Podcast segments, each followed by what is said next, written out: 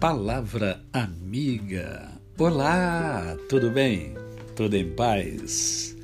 Hoje é mais um dia que Deus nos dá para vivermos em plenitude de vida, isto é, vivermos com amor, fé e gratidão no coração. Quero conversar com você hoje sobre pensar com clareza. Pensar com clareza é vital. A vida dedicada à sabedoria é uma vida voltada para a razão. É importante aprender a pensar com clareza. Você pensa com clareza?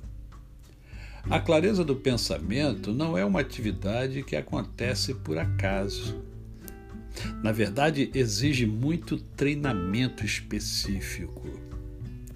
É através dela que somos capazes de direcionar corretamente nossa vontade, manter-nos fiéis aos nossos verdadeiros propósitos, descobrir qual é o nosso relacionamento com os outros e os deveres inerentes a tais relacionamentos. Toda pessoa é, deve aprender a identificar um raciocínio inconsistente e enganoso. Por isso, analise se as inferências são legitimamente derivadas para não tirar conclusões sem fundamento. Vou dar um exemplo para você.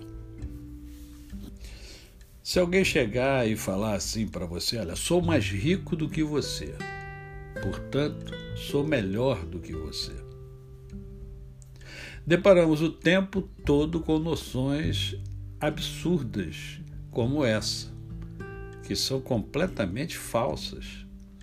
A conclusão válida que pode ser tirada dessa expressão é o seguinte: ó, sou mais rico do que você, portanto, possuo mais bens ou dinheiro do que você. Lembre-se que o seu caráter não depende de bens materiais ou de um discurso persuasivo. Dedique-se a compreender bem os mecanismos da clareza de pensamento e você não será ludibriado. Um conhecimento sólido de lógica e das regras para uma argumentação eficaz será sempre muito útil para você. E o mais importante, você não será facilmente enganado. A você o meu cordial bom dia.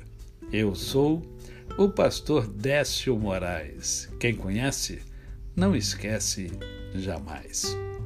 Ah, lembre-se, amanhã Mundo em Ebulição e vamos conversar com o pastor Leandro Costa, que tem dois filhos adolescentes, e nós vamos conversar sobre como ser um pai conservador em meio a uma sociedade liberal.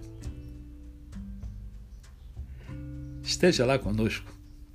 Tenho certeza que vai agregar valor à sua vida. Até amanhã.